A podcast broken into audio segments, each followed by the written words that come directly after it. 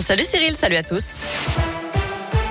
À la une, 2 centimes de plus en 8 jours, c'est la hausse moyenne des carburants selon les derniers chiffres officiels. Les prix à la pompe n'en finissent pas de grimper. Le litre de gazole affiche désormais 1,558 contre 1,535 la semaine dernière. Le samplon 95 atteint 1,656 le litre en moyenne. Et le gouvernement réfléchit toujours à la mise en place d'une aide de type chèque carburant, mais il va falloir encore patienter. Le ministre de l'économie, Bruno Le Maire, n'est pas favorable à la baisse des taxes, estimant qu'une baisse d'un centime d'euro représente 500 millions d'euros en moins dans les caisses de l'État.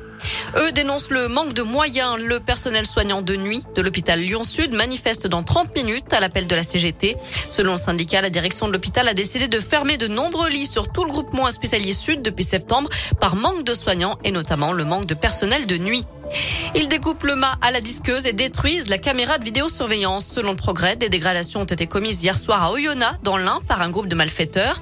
Des images qui circulent sur les réseaux sociaux montrent une dizaine d'individus encagoulés.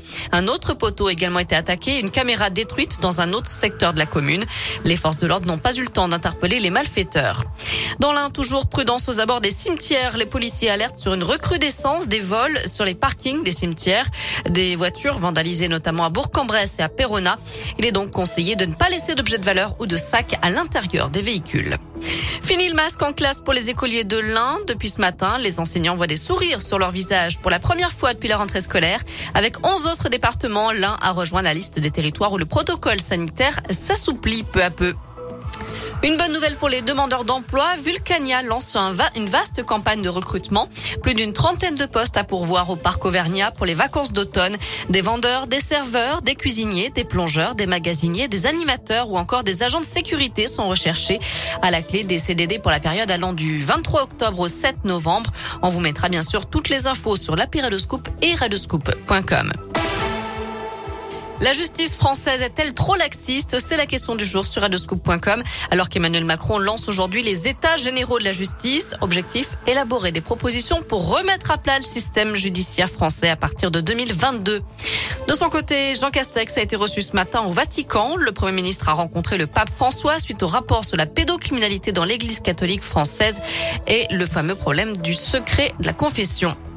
En foot, les supporters stéphanois ne décolèrent pas après la défaite des Verts, 5 buts à 1 hier soir à Strasbourg. La S Saint-Etienne est toujours dernière de Ligue 1. Enfin, la flamme olympique a été allumée ce matin pour les Jeux olympiques d'hiver de Pékin. Elle est arrivée sur le site antique d'Olympie en Grèce, comme le veut la tradition. Voilà pour l'essentiel de l'actu. On jette un œil à la météo pour cet après-midi. Encore du beau soleil, du ciel bleu, quelques passages nuageux, mais alors vraiment rien de méchant et les températures qui grimpent jusqu'à 21 degrés pour les maximales. Merci.